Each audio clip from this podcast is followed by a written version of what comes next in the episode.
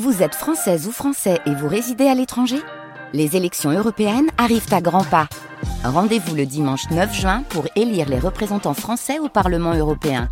Ou le samedi 8 juin si vous résidez sur le continent américain ou dans les Caraïbes. Bon vote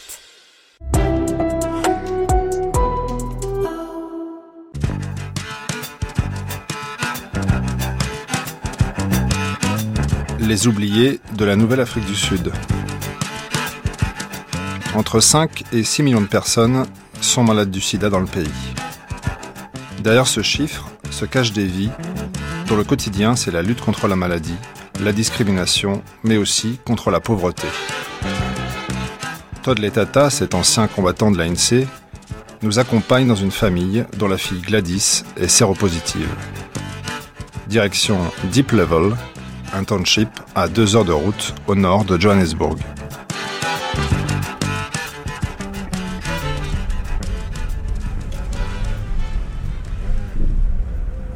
We're going to Springs. On va à Springs. Springs, it's a small Springs, dorpy c'est le nom d'un petit village uh, où il y a ce township, deep level, Deep Level. ladies. Et c'est là And, que uh, Gladys et sa famille habitent. E deep level singakafika ingakuphi ilokishi. wehlanje straight Yeah, we baba. Landele moto. Yeah, uzabona ezivela kanje ungazilandeli uye straight straight, yeah. ya uzathi nawufika lapho uthole isedlibe suyajika Exactly. ya Yeah. khuphuke so Khuphuka kanje. ya uzohlangana ne-church office Ehe. kune-church office ekhoneni bese uyangena Yeah, iyo deep tema level. road ya ye-deep level Ewe, hayi ngiyabonga kukhehlela. Sure, okay. Enkosi baba. Hmm. I'm talking Xhosa uh, now. Je parlais en used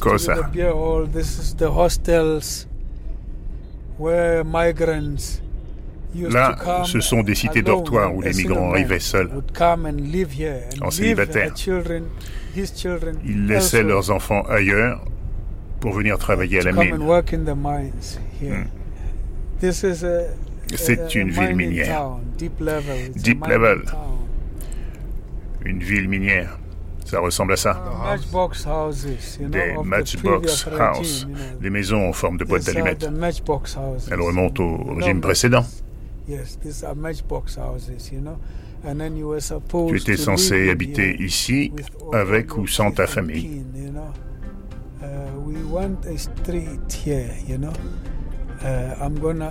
On va prendre cette rue, je vais demander.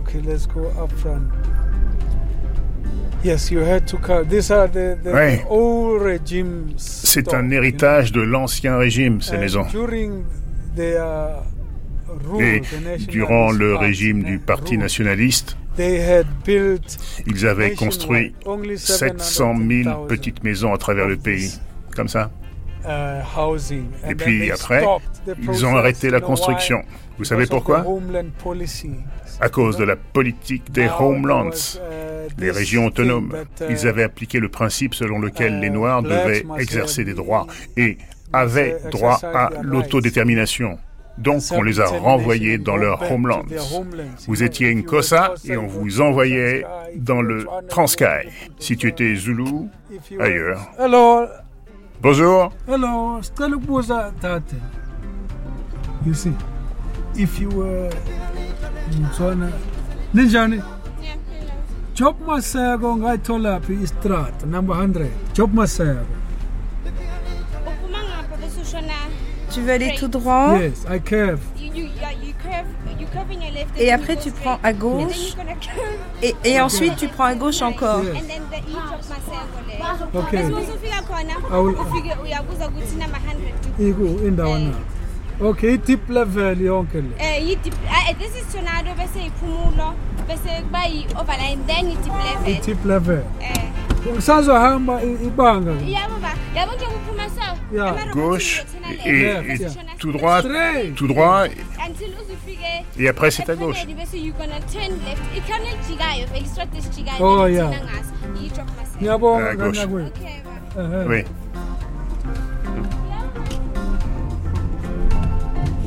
You know, we, uh, we could be having a savez, man in the car.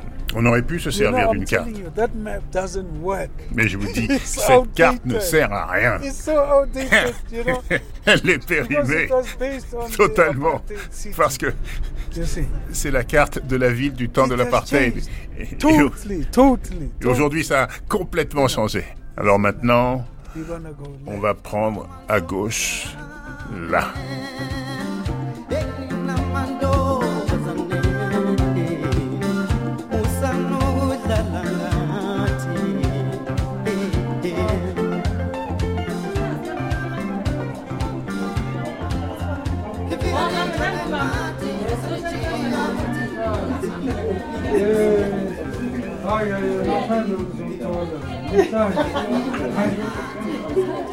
Deep Level, township de Guatemala, à deux heures de route au nord de Johannesburg.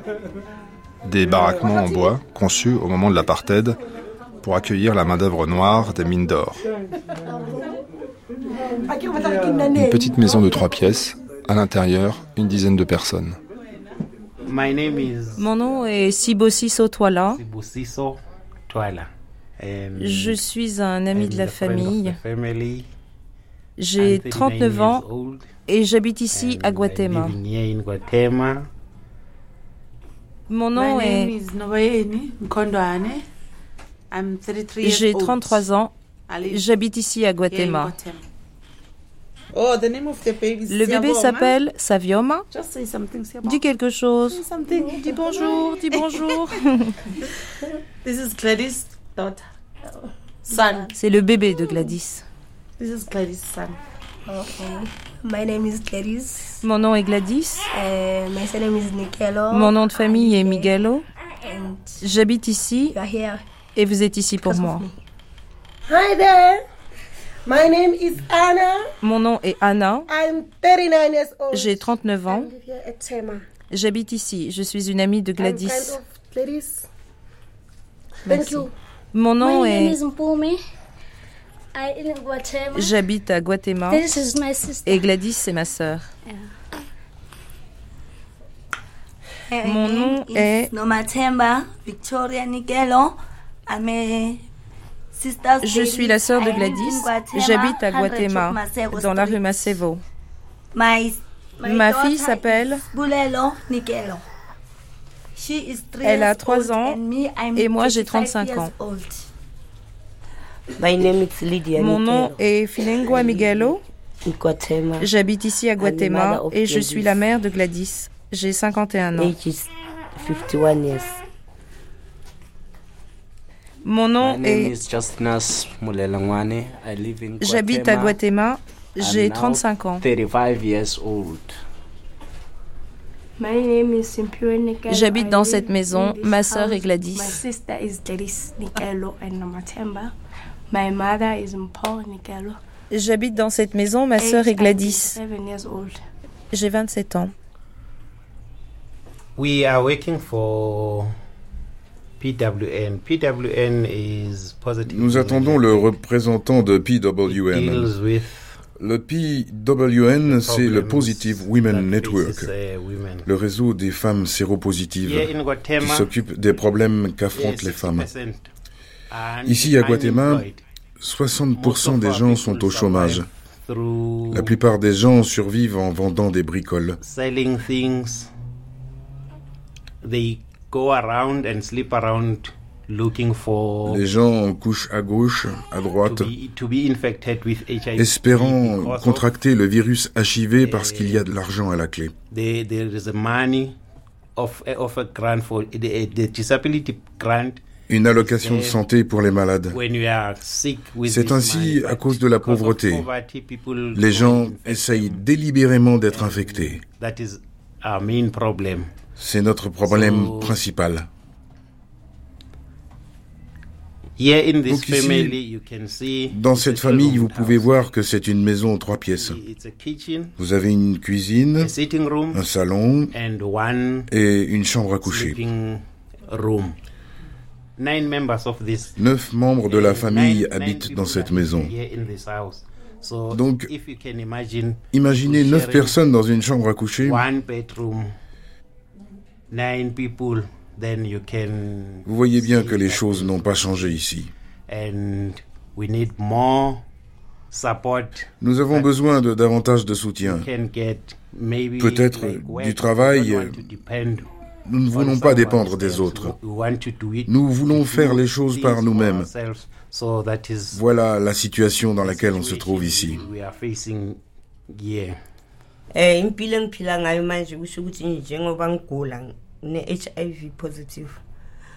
Âgée de 51 ans, la mère de Gladys est séropositive. Sa fille aussi.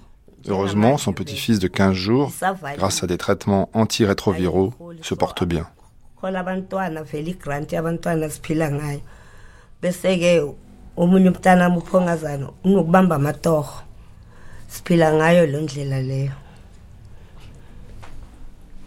The mother says she used to work before. La mère de Gladys dit qu'avant, elle travaillait. She can no longer uh, find any job. Depuis qu'elle est tombée malade, uh, right now she's surviving elle ne peut plus trouver de travail. The disability grant, à présent, which is elle vit des allocations maladie qui ne sont pas suffisantes à de nombreux égards. Uh, to augment the money that she gets Pour augmenter la somme d'argent qu'elle perçoit, un de ses enfants a trouvé du travail. Ça permet à la famille de survivre.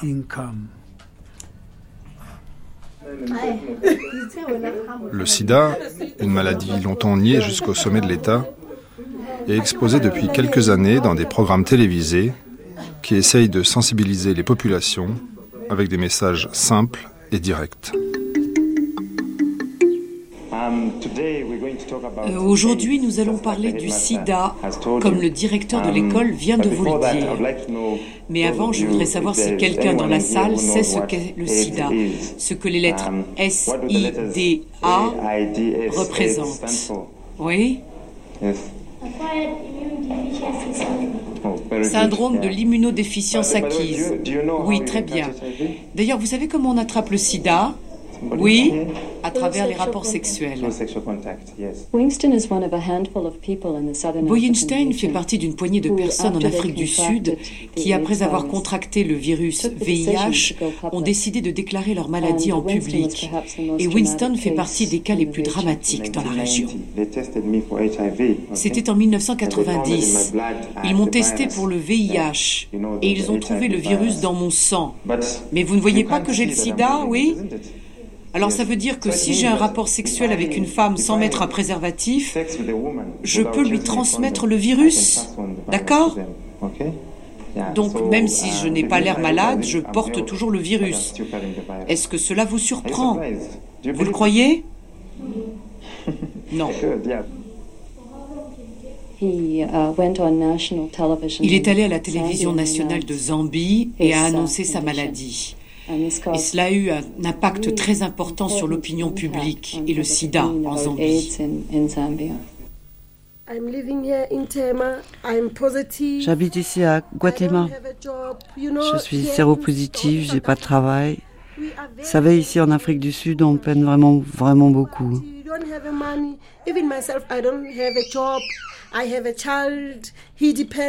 À cause de la pauvreté, on n'a pas d'argent. Moi-même, j'ai pas de travail. J'ai un enfant. Il dépend de moi. Si je pouvais avoir un travail et faire quelque chose.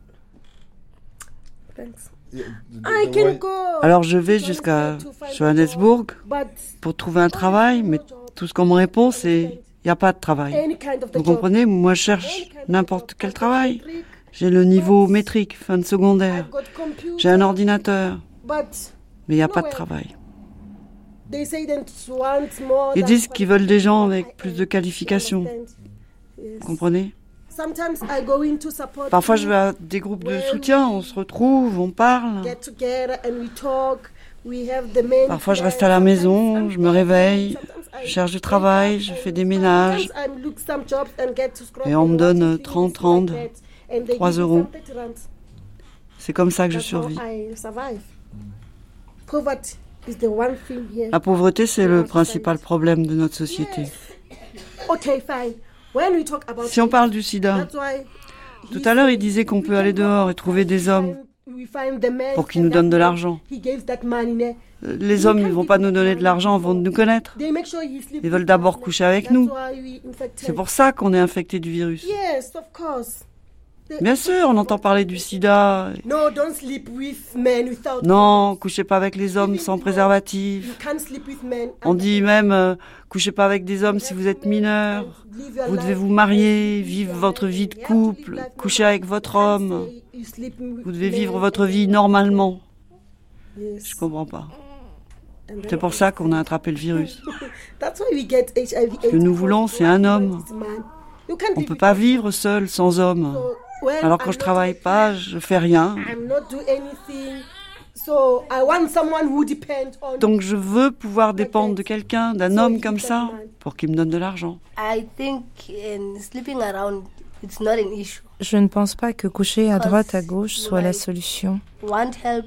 Ça n'aide en rien d'aller dehors avec les hommes et ensuite de demander des allocations maladie.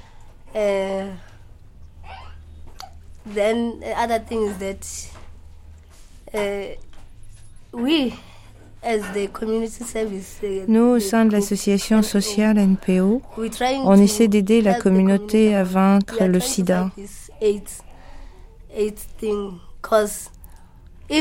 Si on reçoit de l'argent, alors on peut transmettre le savoir aux gens, leur permettre d'acquérir des qualifications.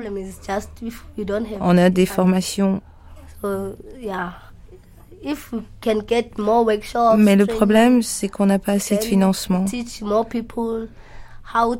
Si on arrivait à monter plus d'ateliers, plus de formations, on toucherait plus de gens en leur apprenant à se lever et penser par eux-mêmes, au lieu de coucher ici et là pour contracter le virus et pouvoir prétendre aux allocations maladie.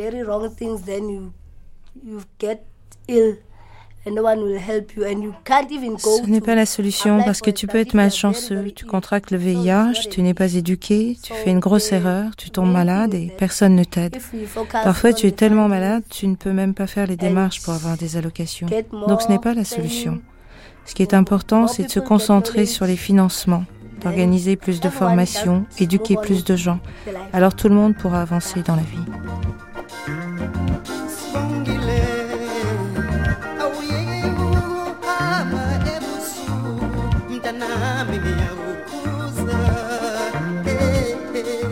1980, la chanson que vous entendez était le tube sur les stations de radio en Zulu. Son titre, Sibongile, ou le prénom d'une jeune femme à qui son père demande de faire attention et de ne pas devenir une fille facile.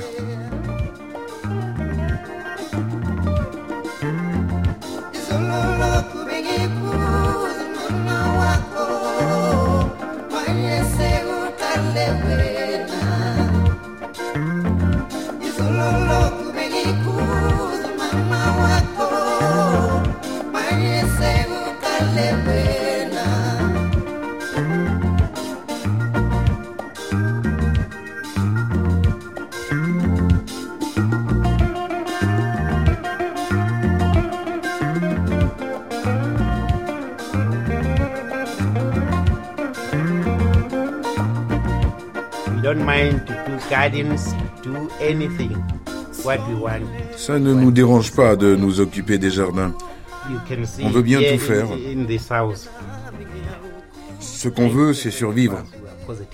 Vous voyez, dans cette maison, 80% des gens sont séropositifs et ont le sida. Nous ne voulons pas que vous soyez désolés pour nous. Ce qu'on veut, c'est quelque chose qui va nous aider à acquérir des qualifications pour qu'on puisse sortir et apprendre aux autres et gagner de l'argent, pour que les futures générations puissent profiter de ce que nous avons. À l'époque où j'ai été diagnostiqué, c'était en 1989. Donc à l'époque, le sida et le VIH, on n'en parlait pas à la radio, ni dans les journaux.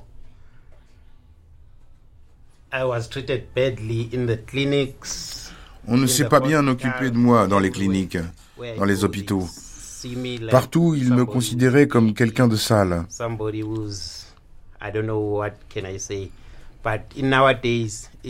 Mais de nos jours, c'est mieux. Parce que dans le programme à l'école, on leur apprend des choses sur le virus du sida. À notre époque, on n'apprenait rien sur cette maladie. Je survis depuis 1989 grâce au PWN et d'autres organisations. Mais on est toujours stigmatisé et on veut une génération sans sida. Frères et sœurs, pères et mères du monde entier, des gens meurent de cette maladie mortelle. Elle a tué monsieur un tel et un tel. Elle a tué madame un tel et un tel. Combien de gens va-t-elle tuer avant que l'on fasse quelque chose Rassemblons-nous pour combattre cette maladie mortelle, le sida.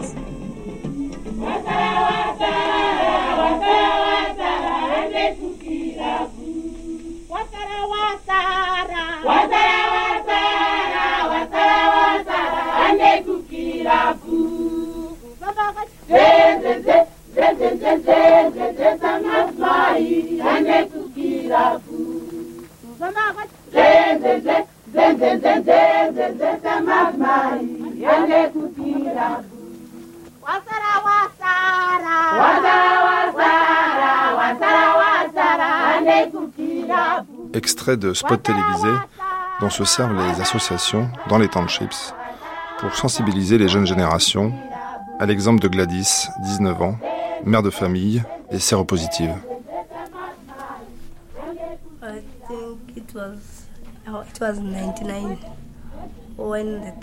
Je crois que c'était en 99 quand le docteur m'a diagnostiqué.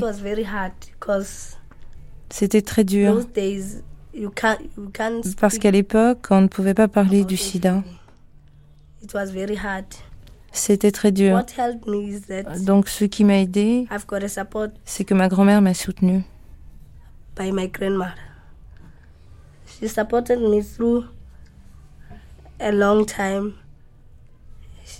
Elle m'a soutenue pendant très longtemps. Elle m'a dit comment survivre. Elle m'a toujours réconfortée.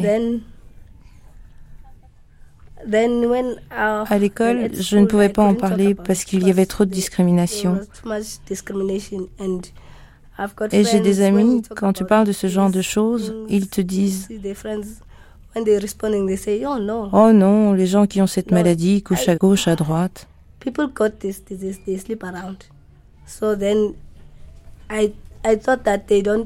Donc je pensais qu'ils n'y connaissaient rien et ça m'a énervé. Maintenant, je me suis impliquée dans des organisations. Je fais partie du PWN, l'association des femmes séropositives. Et y aller me permet de survivre parce que j'ai acquis du savoir, j'ai du soutien, je suis en bonne santé maintenant. Parce que maintenant, je connais l'étape numéro un, ce que je ne dois pas faire. Étape numéro deux, ce que je dois faire. Parce qu'aujourd'hui, j'ai un enfant et au travers de l'éducation de l'association, je me suis bien occupée de ma fille. On m'a dit ce que je devais faire. Maintenant, tout va bien, je suis en bonne santé, mon enfant est en bonne santé. S'il n'y avait pas eu ma grand-mère, je me serais suicidée. Mais elle s'est assise et m'a parlé. Elle m'a même dit Ne t'inquiète pas, le fils du président a cette maladie aussi, donc tu ne vas pas mourir à cause de ça. Je me suis dit, pourquoi ai-je ça?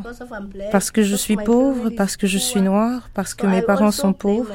Donc, je m'en suis voulu aussi. Mais ma grand-mère m'a beaucoup aidée. Et grâce au groupe de soutien, je suis devenue forte maintenant. Je vais de l'avant. La discrimination est bien là. Les gens qui ont ce genre d'attitude, ce sont les hommes. Parce qu'ils ont peur de se prendre en main. Les hommes ont des problèmes. Ça, ils ne veulent pas l'admettre. Les hommes ont des problèmes parce que la discrimination vient d'eux. Les hommes ont un problème.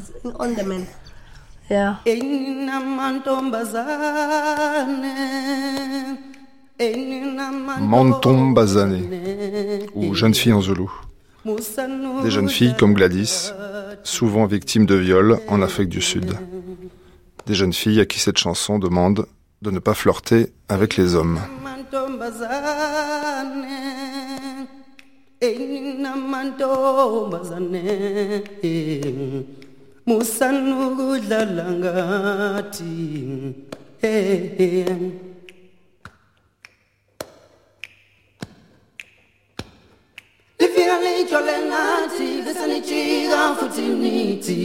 Nithi nithi siyanihlupha hey hey.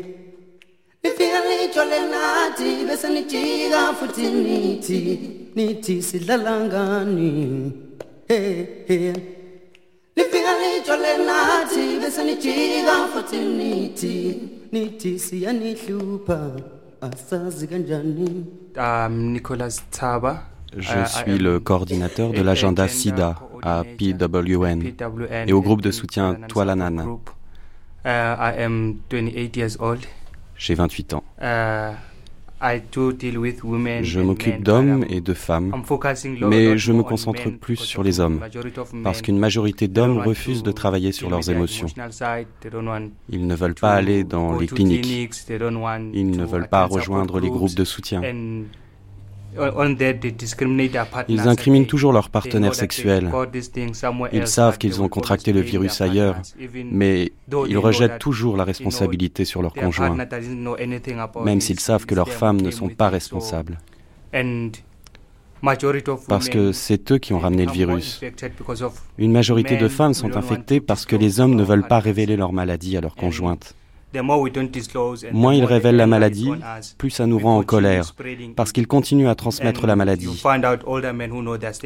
Tu t'aperçois que ces hommes cherchent des jeunes filles à la sortie du lycée. Ils les infectent. Et par la suite, ces jeunes filles transmettent le virus à des jeunes de leur âge.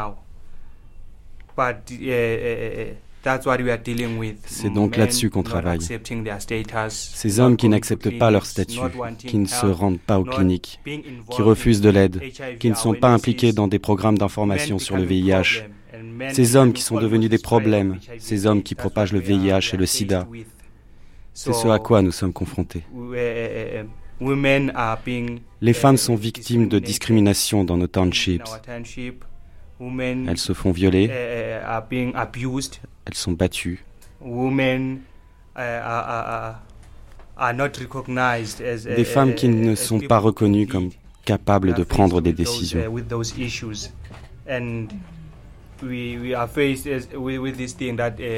Ce sont ces questions qui nous préoccupent. Nous sommes confrontés au fait que les femmes sont soi-disant les seules à avoir été infectées par le virus. Les hommes ont tendance à dire qu'ils n'ont pas le sida.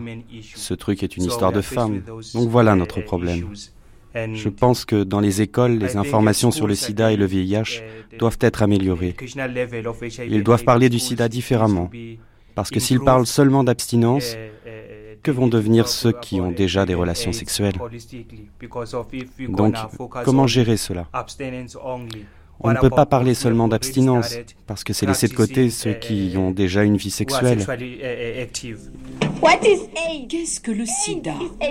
Le sida est une maladie causée par un virus. Le virus est un microbe, VIH, V pour virus, I pour immunodéficience, H pour humaine. Vous n'attrapez pas le sida avec une piqûre de moustique.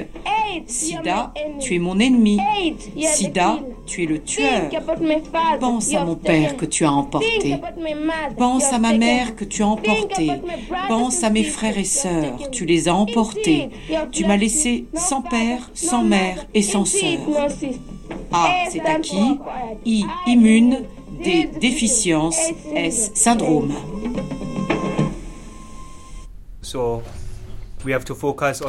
Il faut nous concentrer et informer tout le monde. Il faut leur dire que dans les rapports sexuels, l'usage de préservatifs ne tue pas le plaisir, qu'ils peuvent avoir des rapports, mais avec protection. Donc on doit régler tout ça.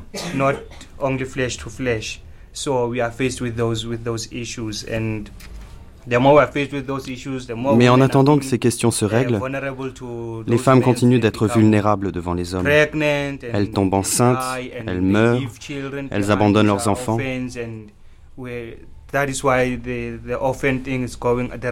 Ça mène à des crimes. C'est pourquoi les crimes augmentent. La majorité des hommes ne veulent pas s'occuper des enfants. Les femmes tombent enceintes. Quand elles accouchent, elles perdent beaucoup de sang et elles meurent. L'enfant restera tout seul parce que souvent le père n'est pas là. Donc on se concentre là-dessus, sur ces femmes vulnérables. La majorité des hommes, quand on leur parle, ce sont des personnes qui vivent dans la colère. Ils ne veulent pas écouter. Donc on commence par leur poser des questions très simples. On leur demande est-ce que le sexe est la responsabilité des deux partenaires Ils disent oui, je sais ça, donc quand vous avez un rapport sans porter de préservatif, à quoi pensiez-vous ils répondent Eh bien, je croyais qu'elle n'avait pas le virus. Donc on demande Qu'est-ce qui vous a amené à penser que c'était le cas? À penser qu'elle n'avait pas le virus. Non, je, je ne sais pas. Je lui ai juste fait confiance. Mais pourquoi n'êtes-vous pas allé à la clinique pour faire des prises de sang c'est gratuit dans les cliniques d'État. Pourquoi n'avez-vous pas fait de prise de sang avant pour savoir que vous pouviez avoir des rapports sans prendre de risques? Je n'y ai pas pensé. Mais alors, comment pouvez-vous rejeter la responsabilité sur quelqu'un d'autre quand vous savez que d'une certaine manière, vous avez créé la situation dans laquelle vous vous trouvez maintenant? Et là, il commence à réaliser qu'il aurait dû faire quelque chose. Donc maintenant, nous avons changé la perspective. Nous devons commencer par cela. La façon dont il regarde le problème. Parce que si tu ne commences pas par ça, Comment peux-tu les aider? Alors il faut changer de perspective et lui faire comprendre que le problème vient aussi de lui. Je suis le problème ici et il faut que je fasse quelque chose.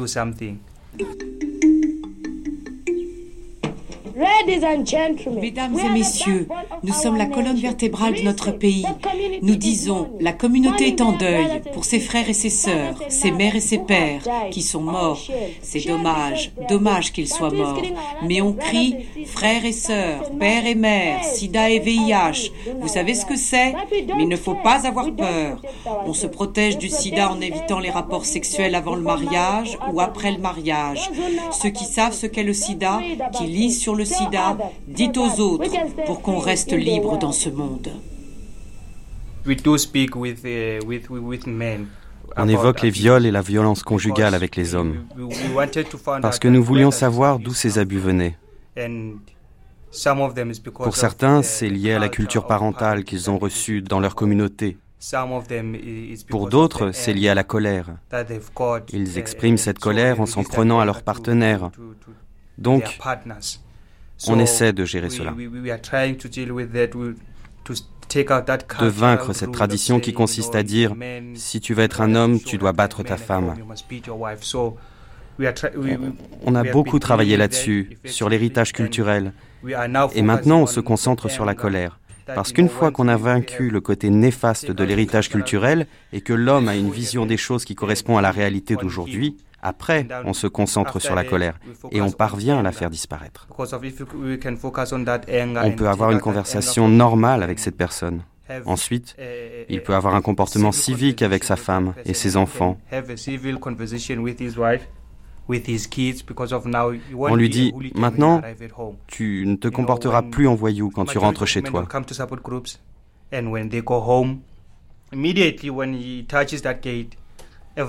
La majorité des femmes qui viennent aux ateliers de soutien nous disent que quand les hommes reviennent à la maison, dès qu'ils poussent la barrière pour entrer, tout change. Leur bonheur s'évanouit. Tout disparaît. Parce qu'elles savent qu'elles vont devoir affronter cet homme maintenant. Je dois faire face à ce lion. Donc, on essaie de faire en sorte que les femmes vivent plus longtemps. On leur dit, tu dois rendre cette femme heureuse, tu dois apprendre les principes conjugaux. On lui dit qu'il doit être un homme, Nous avons commencé cette campagne qui dit ⁇ Les hommes de qualité n'ont pas peur de l'égalité ⁇ they are not afraid of equality. Swele kanzima emzansi, swele kanzima mantu ashabalala, swele kanzima emzansi. Kanzima kanzima Gladys, 19 ans, séropositive, dans un champ de réconfort pour les malades du sida et notamment pour les femmes de son township. sithwele kanzima mantu ashabalala sithwele kanzima emza iyo sithwele kanzima mantu ashabalala sithwele kanzima emza sithwele kanzima mantu ashabalala sithwele kanzima emzana swele kanzima mantu ashabalala swele kanzima emzala swele kanzima mantu ashabalala swele kanzima emzala swele kanzima mantu ashabalala swele kanzima emzala iyo swele kanzima emzala Le problème of the, of the men, Le problème de, des hommes, c'est c'est qu'ils nient. Alors avec les femmes, on s'apprend les unes les autres à comment dire non à nos hommes. Et s'il y a un problème, on en parle entre nous et on s'aide les unes les autres pour, pour y faire face. Si le problème est sérieux, alors là, on prévient la police. Pas toujours, mais souvent. Et puis, il y a des ateliers de soutien pour les femmes et des ateliers de soutien pour les hommes. Parfois, on se rencontre entre hommes et femmes et on parle de tous ces problèmes. À la fin, on trouve une solution pour dire non. On ne peut pas dire que tous les hommes écoutent. Hein. En fait, seulement deux écoutent. Mais on essaie.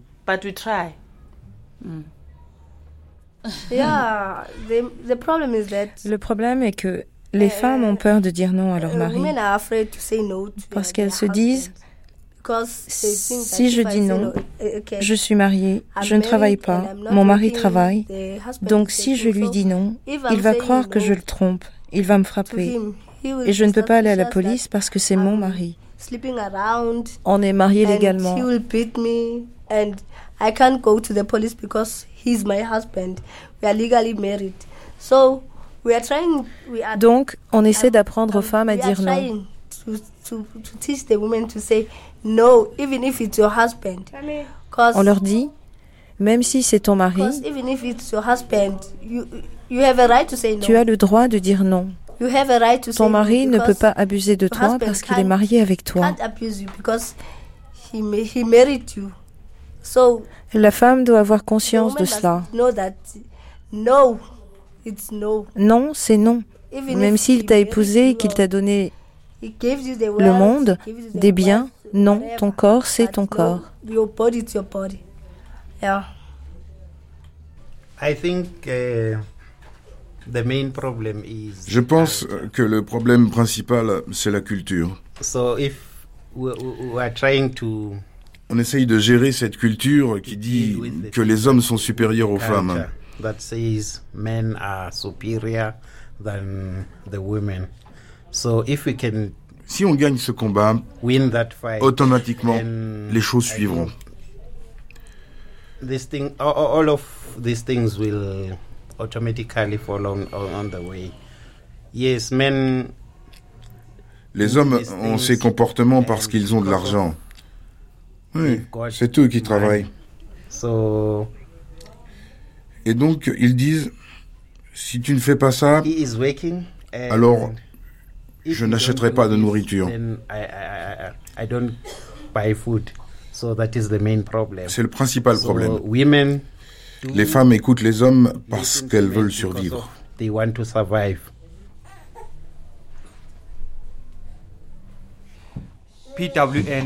PWN joue un rôle important dans notre communauté. surtout pour les femmes.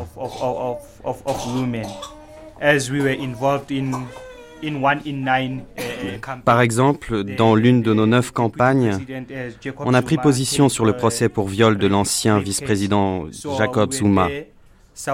Donc on est allé soutenir la femme qui a été violée par M. Zuma. Parce qu'on voulait que les hommes nous voient, nous les hommes, avec des femmes. Nous soutenons cette femme parce que demain, la prochaine victime sera ma sœur. Demain, ce sera mon enfant.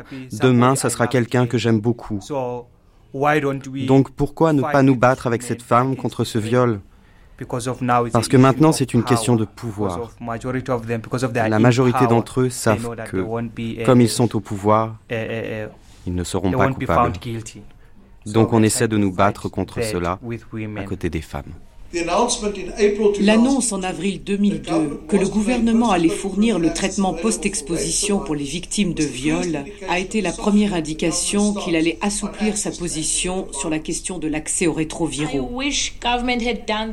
J'aurais aimé que le gouvernement prenne cette décision plus tôt parce que j'ai été violée, je n'ai pas eu accès aux rétroviraux et j'ai été infectée du virus HIV. Utiliser des antirétroviraux pour empêcher une infection s'appelle post-exposition.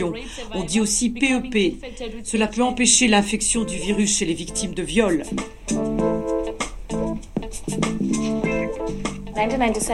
En 1997, j'ai été violée sur le chemin du travail. Je ne savais pas à l'époque, je n'étais même pas sûre d'avoir été violée.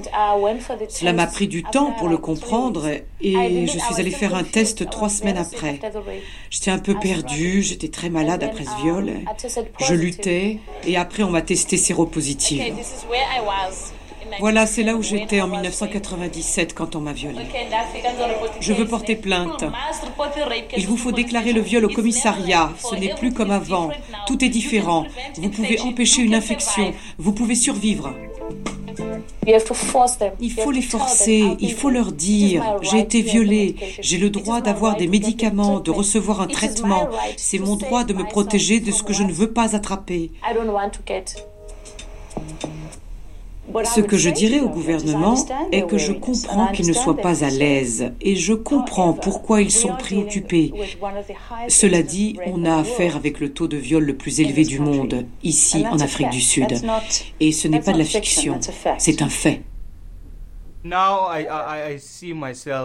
Maintenant, je me considère comme quelqu'un de plus épanoui, de plus réaliste.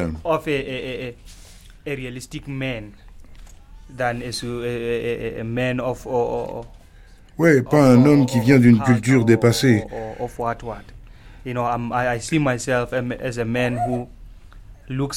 Je suis un homme qui regarde devant, qui désire une meilleure communauté, un meilleur niveau de vie. Et même si quelqu'un vient me voir pour demander, mais que cherches-tu à autant les protéger? Tu veux que les femmes prennent le pouvoir sur nous ou quoi? Je leur dis, c'est parce que je suis un homme. Je connais mon rôle et je sais ce qu'être un homme veut dire. Je n'ai pas de problème avec l'idée que les femmes aient du pouvoir. Donc, j'ai cela en tête. Je pense que le PWN m'a fait réaliser ce que nous, les hommes, nous faisons aux femmes. Et quand tu rentres, tu vois ta mère, tu regardes ta sœur, tu les regardes toutes et tu commences justement à les regarder différemment. Tu commences à les chérir plus, à les aimer plus. Tu commences à dire, tu sais quoi? Mon voisinage doit changer. Mon village doit changer. Le township doit changer. La communauté doit changer. Et tu sais, tu veux aller à l'étranger, tu sens cette force qui te pousse et qui te dit, continue à parler. Garde la parole. Je crois que c'est comme ça que je me sens.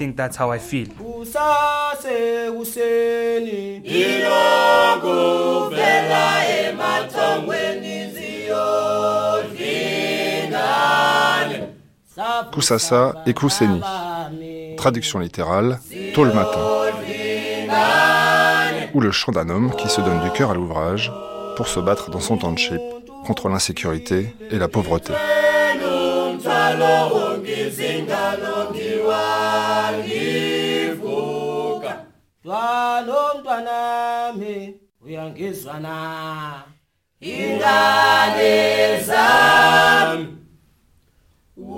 Todd Letata, ce militant de l'ANC qui nous a accompagnés dans la famille de Gladys, prend la parole à son tour. Je voudrais maintenant parler des hommes qui sont résistants au changement parce qu'ils disent ⁇ Je suis un homme, vous savez.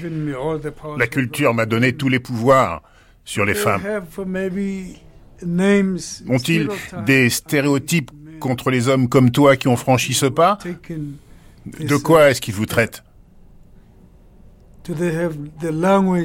which language do they use against you? They, they call us Bosisi. Ils nous appellent Bosisi. So les poules mouillées. Et parfois, ils nous appellent Umshishi. Umshishi. Umshishi. Ça veut dire lâche. Ça veut dire que tu ne sais pas d'où tu viens et ce que tu es. Tu es un homme, mais tu en as que le nom.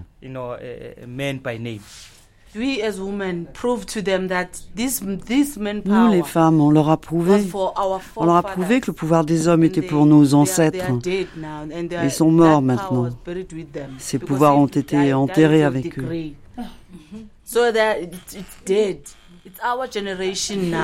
C'est au tour de notre génération maintenant. Ils doivent nous écouter. Et nous, les femmes, on doit les écouter eux aussi. On n'enseigne pas l'irrespect, les hommes te respectent. Et toi, en tant que femme, tu dois respecter cet homme. Comme ça, à la fin, tout le monde est content. no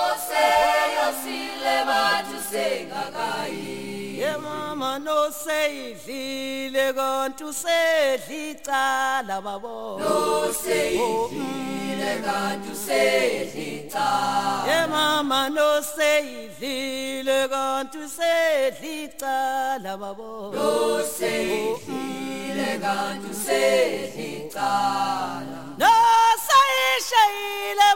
Ikala, une chanson de Myriam Makeba qui s'adresse elle aussi aux jeunes filles une mise en garde poétique sur le sexe avant le mariage. Voici ce que disent les paroles. Celle qui a vu l'oiseau ne l'a pas encore attrapé. Celle qui a attrapé l'oiseau ne l'a pas encore fait rôtir. Celle qui l'a fait rôtir ne l'a pas encore mangé. Celle qui l'a mangé va avoir des problèmes.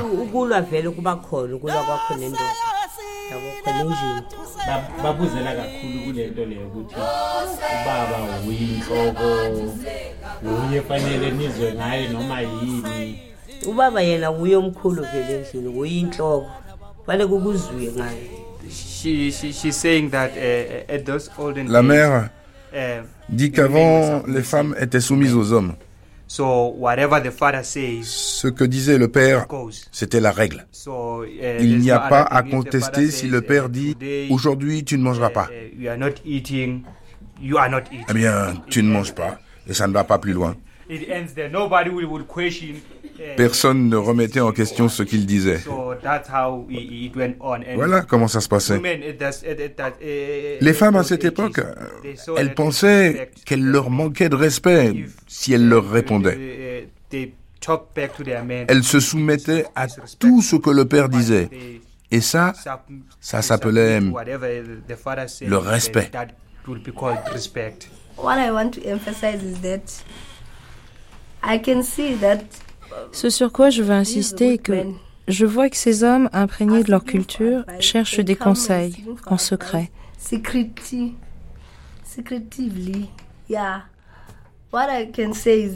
que je peux dire, c'est que les hommes are cowards sont des lâches. Ils voient que les femmes sont très puissantes en Afrique du Sud. are very powerful. Les personnes here in South Africa. qui ont de la force en Afrique du Sud, ce sont les femmes. Find situations in our township whereby men say, you know, this lady. Dans nos townships, quand les hommes disent cette femme est la plus puissante, elle mérite le respect, elle s'adore, Corrigeons-la en la violant. On va la violer en bande. Et c'est notre problème. La majorité des hommes ont peur de ces femmes qui assument le pouvoir. C'est pour ça qu'on a beaucoup de viols dans notre pays. Beaucoup de femmes se font violer.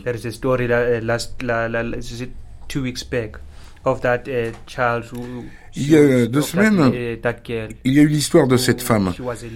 Elle était lesbienne. Elle était en chemin pour euh, un mariage. Elle a été violée par une bande. Quand tu remontes au début de l'histoire, ça a commencé à l'école. L'école où elle était. Parce que ces garçons avaient l'impression qu'elle était plus forte. Donc, ils l'ont violée. C'est ce qu'on voit dans notre pays. Donc, ils doivent être éduqués, tous, les enfants de l'école, mais nos aînés aussi. Gugu Wameni était une mère célibataire de 36 ans et venait de Gomaneza, un township à proximité de Gomacho. Inspirée par le coming out des autres, Gugu a publiquement déclaré son statut de femme affectée du virus HIV. Elle a travaillé sur une campagne d'acceptation dans son township. Elle est devenue une activiste déterminée contre le sida. Gugu Wameni a été agressée deux fois le 12 décembre 1998. Toutes les menaces contre les femmes qui portent le VIH, chaque menace sur leur sécurité physique ou leur vie, je pense que ces menaces sont inacceptables.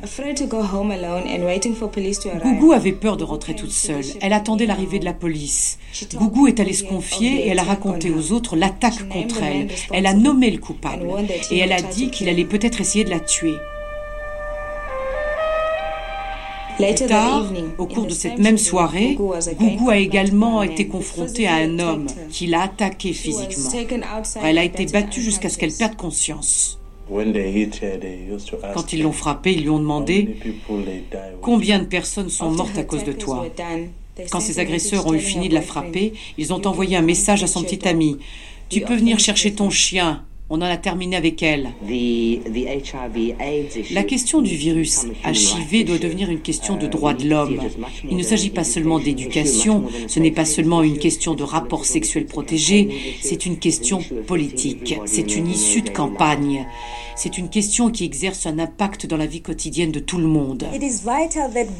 Il est vital que les meurtriers de Gougou soient amenés devant la justice. Si la mort de Gougou demeure impunie, cela enverrait un message à tous les gens infectés du virus qu'en effet, il est dangereux de déclarer que l'on a le virus VIH.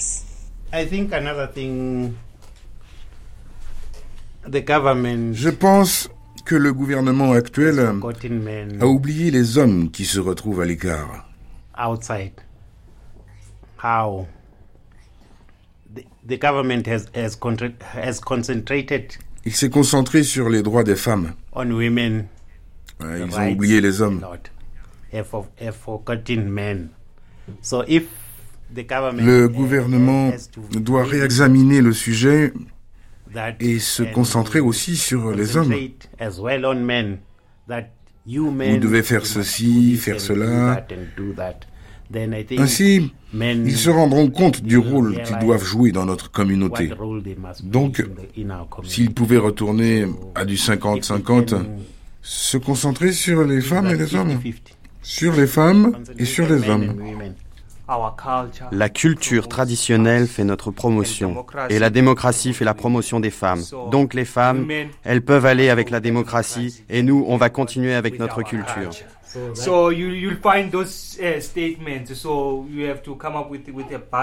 Tu entends souvent ce genre de déclaration. Donc il faut pouvoir trouver un équilibre. Parce que maintenant, on voit que certains hommes exercent des représailles. Tout ce qu'ils font, c'est en représailles en réaction à ce qui se passe dans notre pays. Ils réagissent en violant, en frappant les femmes. Todd, les Tata. Je vais vous donner mon opinion personnelle. Je pense que le processus démocratique qui est en place en Afrique du Sud aujourd'hui sert les hommes et les femmes à la fois. La raison pour laquelle il semble bénéficier surtout aux femmes est juste que si vous vous souvenez de l'histoire de ce pays, comment les femmes étaient d'abord opprimées en tant que femmes, ensuite en tant que travailleuses, et troisièmement dans leur propre maison quand on était enfant. Si vous regardez l'accumulation matérielle, les hommes avaient toujours l'avantage sous le régime apartheid. Même dans nos sociétés traditionnelles, avant que l'on bouge vers les villes, quand on a été dépossédé de nos terres par les Blancs. Les femmes n'avaient jamais assez de ressources. Les femmes ne pouvaient même pas hériter des terres.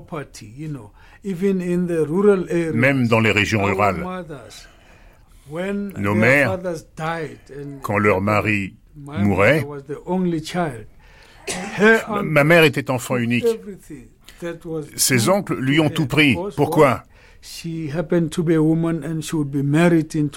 parce qu'il s'avérait qu'elle était une femme et qu'elle allait se marier peut-être avec quelqu'un d'une autre culture et qu'elle allait perdre son nom de jeune fille. Donc mes oncles devaient tout prendre à cette femme.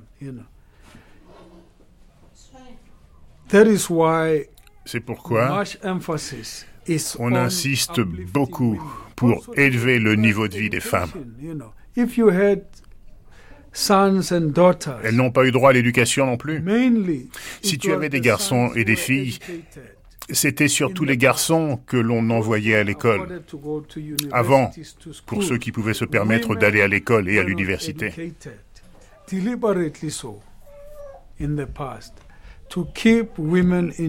Les femmes n'étaient pas éduquées. On y veillait à l'époque pour pouvoir les contrôler. On veillait à ce qu'elles ne deviennent pas plus puissantes que les hommes. Maintenant, les gens pensent que l'on cherche à propulser les femmes en haut. Ce que le gouvernement essaie de faire est de créer un équilibre pour donner plus de chances aux femmes. Aujourd'hui encore, allez voir n'importe quelle entreprise et regardez qui se trouve en majorité dans les sphères dirigeantes. Ce sont les hommes, des hommes blancs, et après des hommes noirs.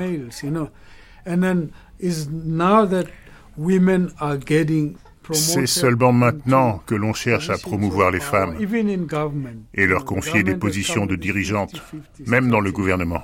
Ce gouvernement a une stratégie de parité pour avoir plus de femmes au Parlement, pour qu'il y ait un équilibre entre les hommes et les femmes. À de nombreux égards, les femmes sont encore dans une société patriarcale. On les garde en dessous des hommes et de plein de façons différentes.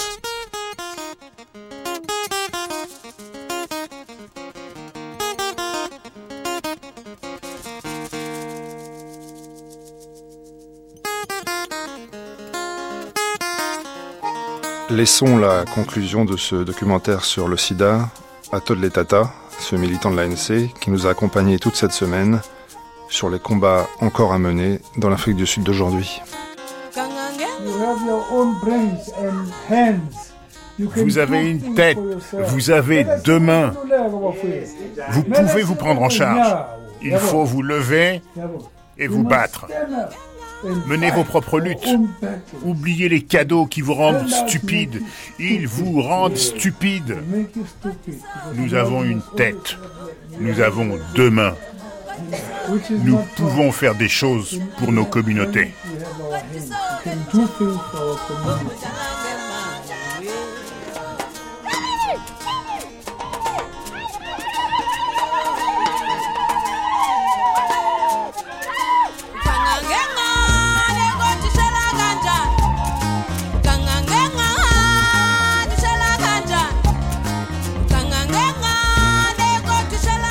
Les oubliés de la Nouvelle-Afrique du Sud. Merci à Gladys, à sa famille et ses amis pour leur témoignage. Merci aussi au Positive Women Network qui regroupe des femmes séropositives dans le pays. Texte dit par Jean-Michel Martial, Gwenella Deluz, Alain Etnard, Thérèse Lyotard, Mylène Vagram et Jean-Philippe Navarre. Davantage d'informations sur ce sujet sur notre site internet Vous connaissez désormais l'adresse www.franceculture.com.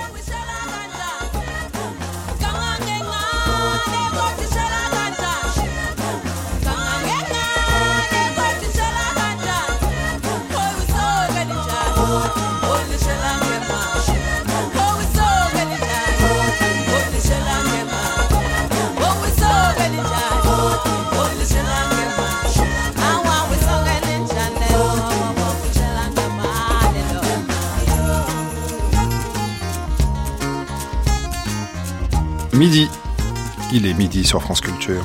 Et jusqu'à midi et demi, c'est le dernier temps de cette matinée consacrée à l'Afrique du Sud. Retour à Robben Island.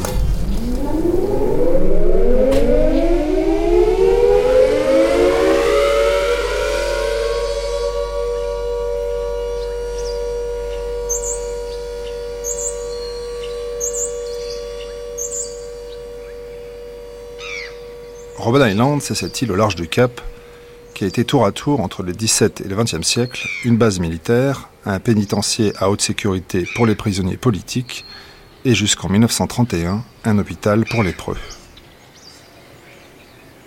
Chaque matin de la semaine, je vous propose de découvrir un aspect de l'île avec un témoignage.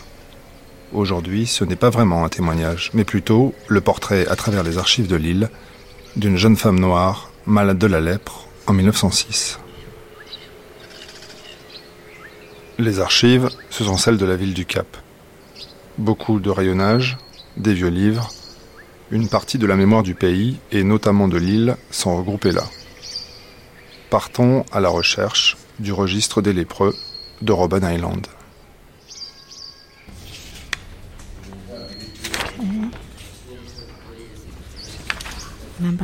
On a un numéro, le 528 sur le registre des lépreux de Robben Island. On sait qu'elle avait 24 ans lorsqu'elle fut admise sur l'île le 2 mai 1906. De confession catholique, elle était employée comme domestique. Bien comme les femmes furent séparées sur l'île, elle donna naissance à un enfant qui ne survécut pas longtemps.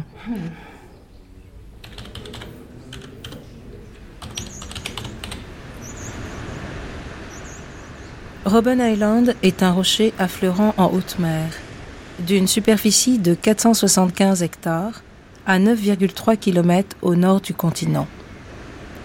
De climat méditerranéen, ses côtes nord et ouest sont battues par les tempêtes d'hiver et exposées aux marées qui en font des lieux quasiment inhabitables. Rien de surprenant qu'un certain nombre de naufrages se soient produits sur cette côte inhospitalière. Les constructions sont donc concentrées sur les côtes sud et est. Leur dispersion et leur manque d'homogénéité reflètent l'histoire à caractère épisodique de l'île. Le manque d'eau potable est un facteur déterminant. L'eau des puits est saumâtre. Les premières manifestations de l'activité humaine sont les carrières d'ardoise, aujourd'hui abandonnées, au sud de l'île, et de pierres de calcaire, au centre qui remonte au XVIIe siècle. La pierre calcaire est encore exploitée occasionnellement pour l'empierrement des routes de l'île. Il ne reste rien des bâtiments érigés vers 1600 à l'extrémité nord de l'île que l'on ne connaît que par des dessins de l'époque.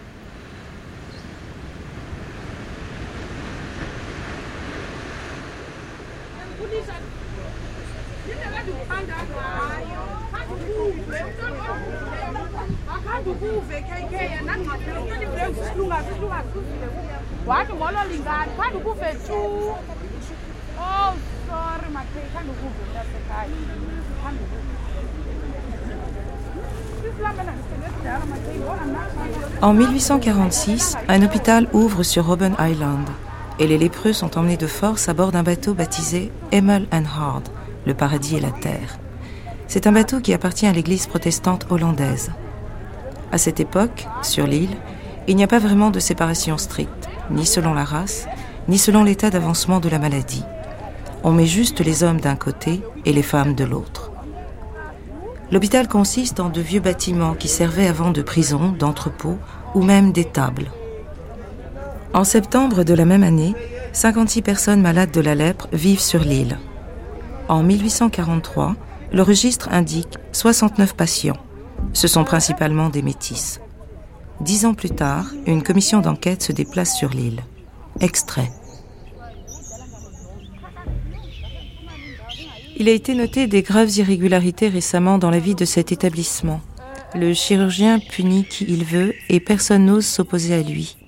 Il a même frappé un patient avec un bâton, un acte totalement injustifié. Il a changé depuis un peu de comportement après avoir causé beaucoup de troubles dans l'hôpital. Comme il ne parle pas un mot de hollandais mais qu'il s'exprime en anglais, il a toujours besoin d'un interprète. Il n'oublie pas de nous menacer avec des phrases du genre ⁇ Je vous ferai arrêter de fumer ⁇ nos amis et nos familles ont peur de prendre la mer pour venir nous voir. Quelques-uns s'y essayent au risque de rester prisonniers sur l'île en raison des vents contraires. C'est vraiment triste de penser à nos proches et de vivre ce présent si hostile. Nous n'avons aucune distraction. Nous ne pouvons pas nous plaindre de ce que fait pour nous le gouvernement. Nous ne pouvons que le remercier pour les soins attribués à de pauvres êtres comme nous. Mais en même temps, ce que nous lui demandons, c'est de nous libérer de cet endroit où nous séjournons contre notre volonté. Que Dieu entende notre prière.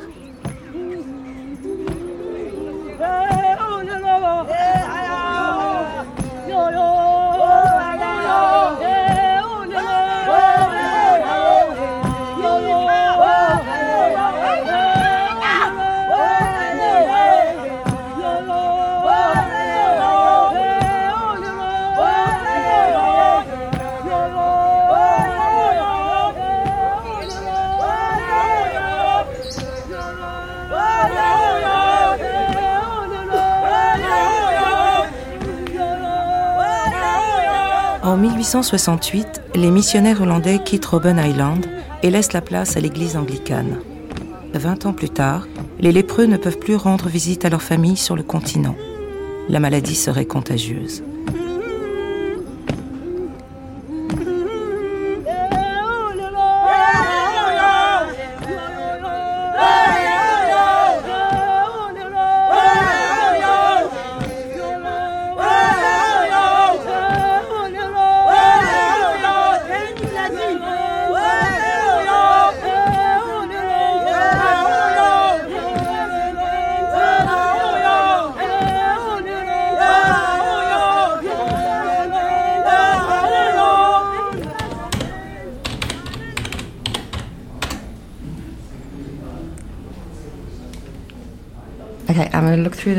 Je me demande où il registre.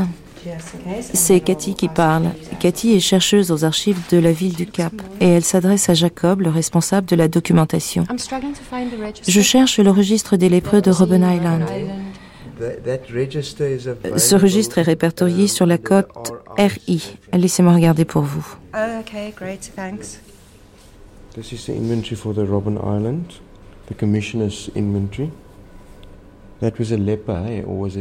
Il y a deux registres pour les lépreux. Il y a aussi un volume consacré aux cas délictueux sur l'île. L'année, c'est 1906, ok? Prenez les deux références, 141 RI pour Robben Island, 141 et 141 A.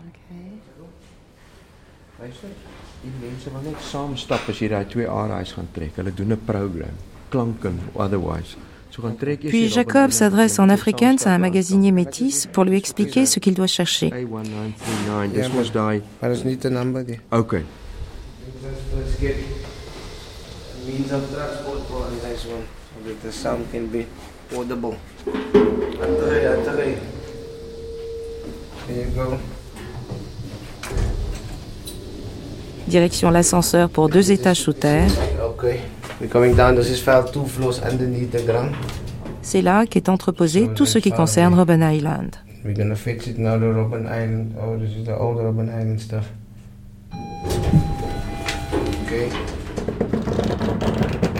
Petit flashback.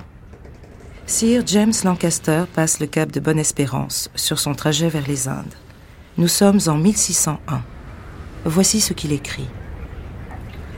Dans cette baie, il y a une petite île déserte où rien ne pousse. Les seuls habitants sont des pingouins. Ils sont présents en nombre incroyable. Le pingouin est une créature étrange, un oiseau qui a une amusante façon de marcher, pleine de fierté. Ils ont l'élégance d'une poupée, de drôles d'ailes qui leur servent à nager à grande vitesse, mais qui ne leur permettent pas de voler.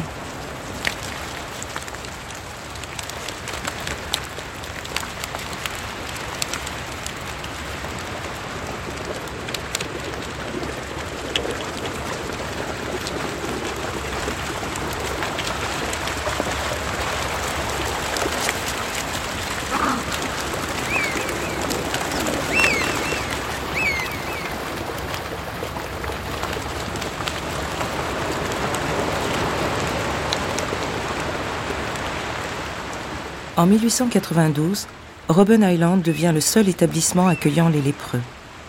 Ces derniers sont maintenant classés selon leur race et la mixité est interdite de façon encore plus stricte. Un an plus tard, le registre porte la mention de 838 nouveaux patients.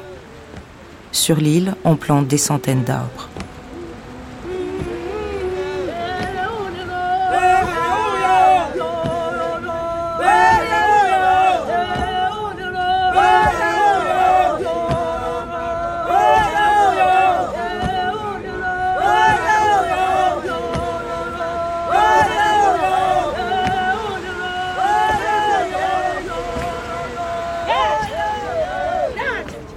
Rébellion sur l'île menée par les malades. Davantage de gardes sont déployés. Parmi les rebelles, un certain Frank Jacobs, qui prend la plume pour s'adresser à la reine Victoria. Robben Island, le 10 août 1892. Je demande à la reine, dans sa grande bonté, qu'elle nous rende notre liberté. Nous sommes en prison et confinés sur Robben Island. On nous empêche de partir de cette île. Nous sommes comme des morts vivants. Il fait sombre ici. On nous a arrachés de nos maisons comme des esclaves ou des voleurs. Il devrait y avoir un temps pour notre retour à la civilisation, mais nous devons rester ici pour toujours. Ce qu'elle fait pour les esclaves, est-ce que notre reine le fera pour nous? Je connais un homme qui est mort de chagrin sur cette île. Il a demandé au docteur de le laisser voir sa famille. On lui a interdit, et cela l'a tué. C'est dur d'être ici coupé du monde, de ma femme et de mes enfants.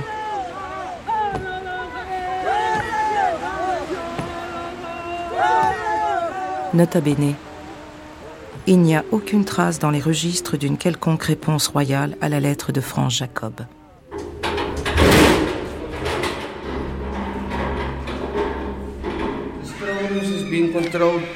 Le magasinier explique les conditions de conservation des archives et notamment l'utilisation de l'air conditionné.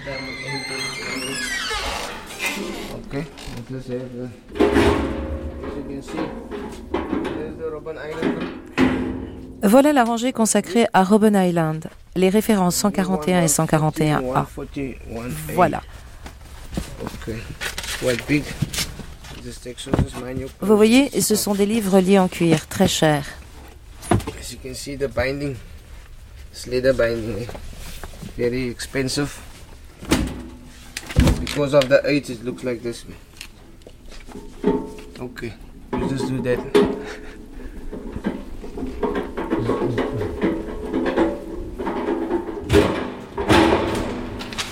Okay. Now we just have to close it here. We don't close it manually. La porte se referme automatiquement et pas manuellement. Et pour des raisons de conservation, on éteint la lumière après chaque visite. For preservation purposes, we have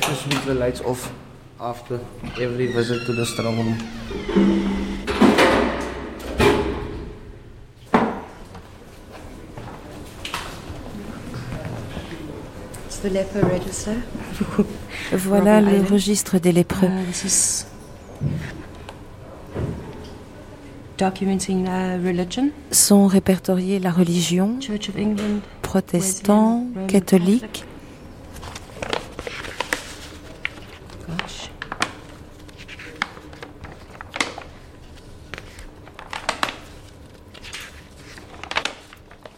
Okay.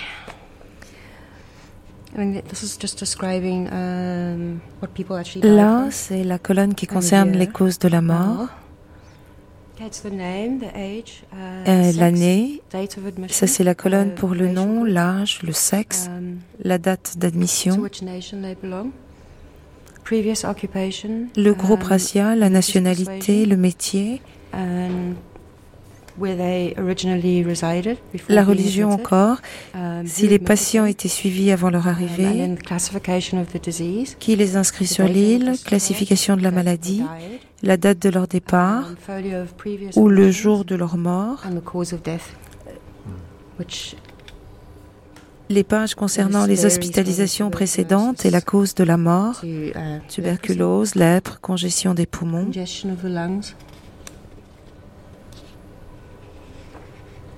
Phew. This could take ages? Ça va nous prendre des heures pour la retrouver dans ce registre. Mm.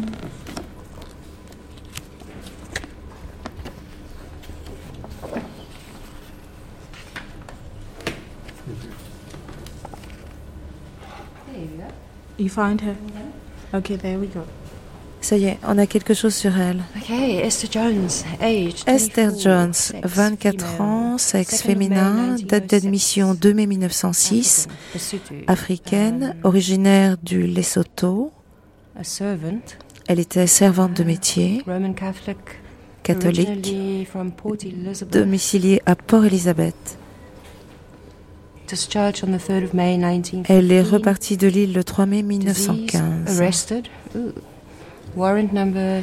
a été uh, arrêté sous le mandat numéro 6291 en date du 1er juin 1915. Je ne sais pas où nous pourrions nous procurer ce mandat. Uh,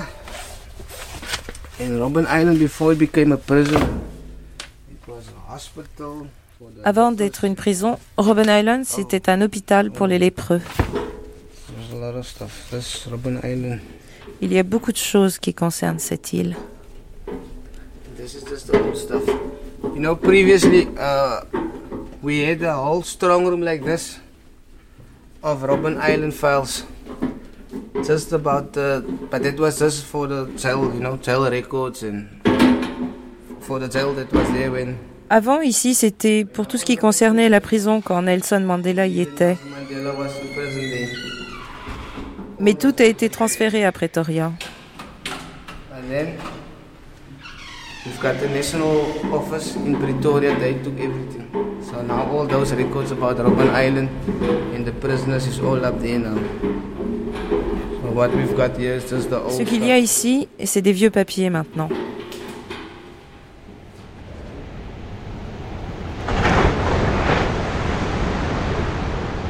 Le petit phare édifié au sommet de la colline de Minto, dans la partie sud de l'île, a été construit en 1864. C'est un édifice en maçonnerie de 18 mètres de haut, de section ronde, avec un bel escalier en fonte qui permet d'accéder aux étages et grimpe en colimaçon jusqu'à la lanterne.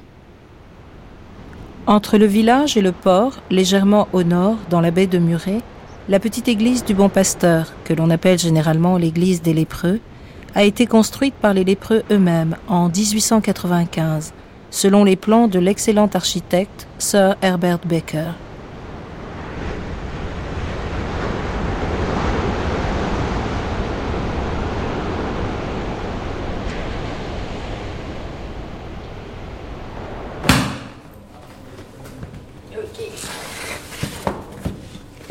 Just um, Jetons un coup d'œil pour voir si nous ne trouvons pas des lettres, des correspondances. Celles-ci ont été envoyées par le secrétaire des affaires coloniales au personnel de Robben Island. Le 16 décembre 1907. Monsieur, je vous renvoie les conclusions concernant les cas ci-dessous et vous prie de noter que ces personnes considérées ne sont pas jugées aptes à être employées dans un établissement qui reçoit des fous, mais devraient être déplacées dans la léproserie ou bien, s'ils ne trouvent pas à s'employer sur place, devraient être renvoyés chez eux avec un préavis d'un mois. J'ai l'honneur d'être, monsieur, votre dévoué serviteur signed under colonial secretary.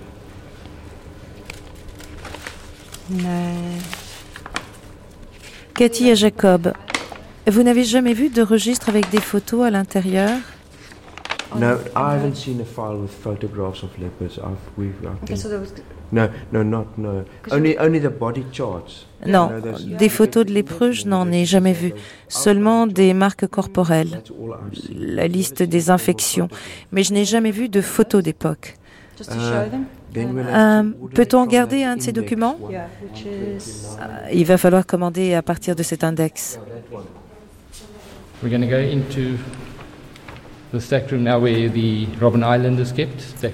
Un autre magasinier s'enfonce dans les profondeurs des archives.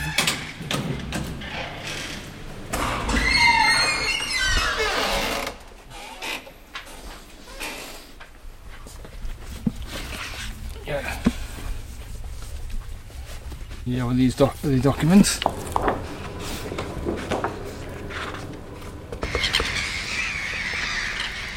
Lettre envoyée au gouvernement par un certain monsieur Botta en 1907. Je me sens obligée de vous écrire à nouveau pour vous expliquer sa situation clairement. Je serais heureux si vous lisiez le chapitre 13 du Lévitique consacré aux lépreux, et vous verriez que je corresponds en rien aux lois divines. Je suis malade depuis sept ans, et j'ai utilisé toutes sortes de médicaments, comme des pilules, jusqu'à 24 par jour, et de l'huile pendant six mois, trois cuillerées à café par jour, sans aucun résultat. J'ai 61 ans et je me sens encore robuste. Nous ne disons pas que nous ne sommes pas malades, mais notre seul souhait, c'est d'être mis en quarantaine chez nous, dans nos maisons. Nos familles sont prêtes à s'occuper de nous, à leurs frais, et comme les règles de confinement à domicile s'appliquent aux malades, nous attendons de votre part une réponse favorable.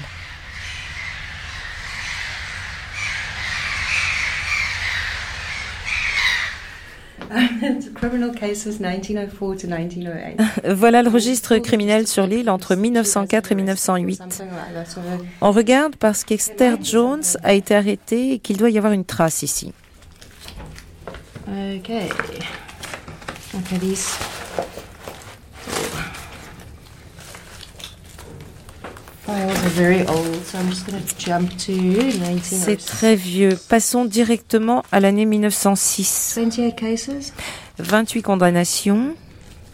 Okay, in the Court of Resident Magistrate for the District of Cape Town. Dans le district du Cap. Island, Claude. Claude.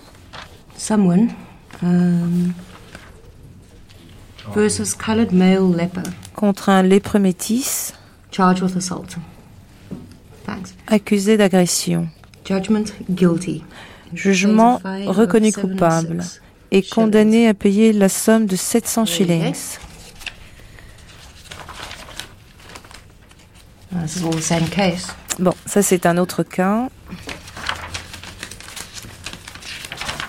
Entre 1910 et 1917, le registre indique que 275 malades ont été libérés. En face de leur état sanitaire, la mention à l'arrêt. Everything's in, um, oh, oh, handed out in triplicate.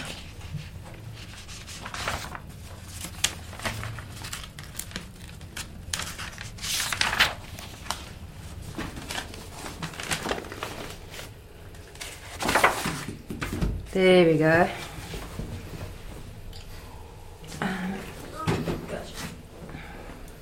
Ooh. This is Esther Jones. Voilà, ça y est, c'est elle, c'est Esther Jones. Description physique, cheveux, yeux normaux, oreilles pas infectées. No, something. Um, skin of face is moist, but has. But. And their pigmented patches are to be. Traces de dépigmentation.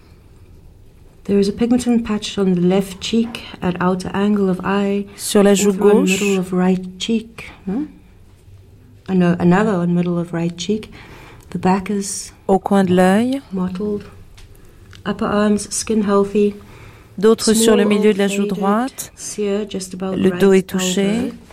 S- Scar, sorry, what did I say? Sur le haut du corps, la peau est saine. Forearms, skin healthy. Um, on lower third of left. Quelques pustules Right sur le arm, coude. Avant-bras. Muscles. Peau saine, main droite, peau sèche, muscles endommagés, de fines cicatrices à la base du pouce. Then two old scars at the base of thumb.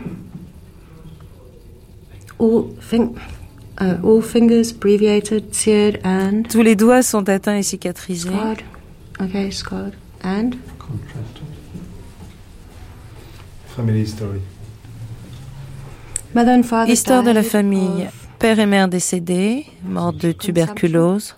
Grandfather. Grand-père mort. One sister living. Une sœur en vie. Probably about eight or nine years ago.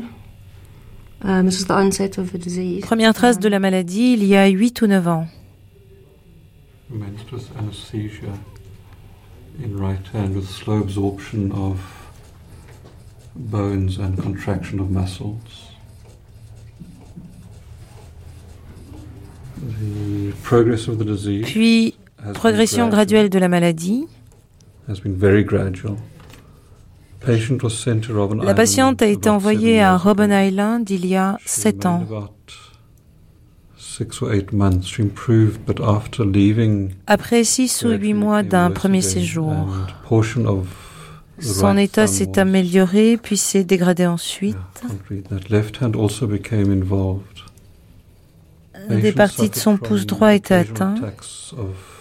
Sa main gauche a été également touchée. Submitting medical office description is as follows.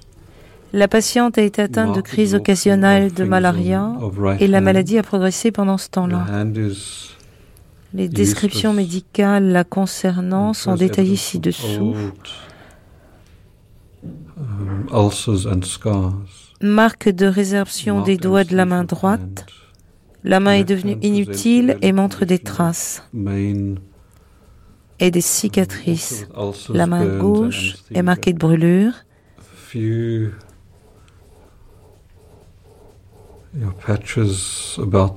Quelques traces au niveau du tronc.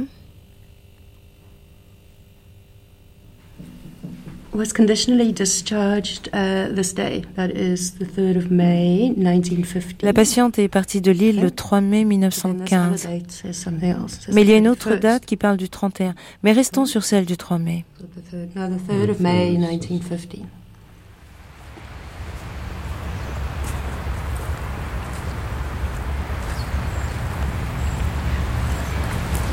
« 1923-1930.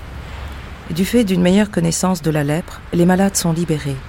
On reconnaît désormais qu'ils ne sont pas contagieux. Les 108 derniers patients quittent Robben Island en 1931. Ils sont envoyés dans des hôpitaux sur le continent. Les anciens bâtiments de l'hôpital qui les accueillaient sont détruits ou incendiés.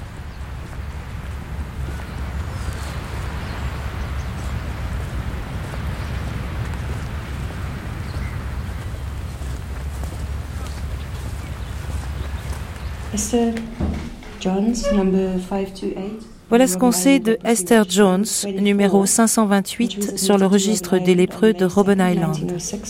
Elle avait 24 ans lorsqu'elle fut admise sur l'île le 2 mai 1906. De confession catholique, elle était employée comme servante. Bien qu'hommes et femmes furent séparés sur l'île, Esther donna naissance à un enfant qui ne survécut pas longtemps.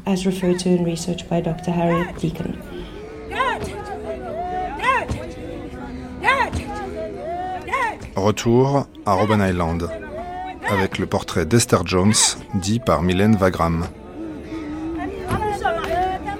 Merci aux chercheurs des archives de la ville du Cap. Jaco van der Merwe, principal archivist in the Cape Town Archives Reading Room. Katie Mooney, researcher, uh, Research Unit, Robben Island Museum. Richard Whiting, Research Manager, Robben Island Museum. L'arc-en-ciel de la gravité, c'est terminé pour aujourd'hui. Une matinée consacrée à l'Afrique du Sud, proposée par Michel Pomarède, réalisée par Jean-Philippe Navarre, avec à la prise de son et au mixage Philippe Bredin. Coordination en Afrique du Sud, Bobby Rodwell. Traduction Nicolas Champeau.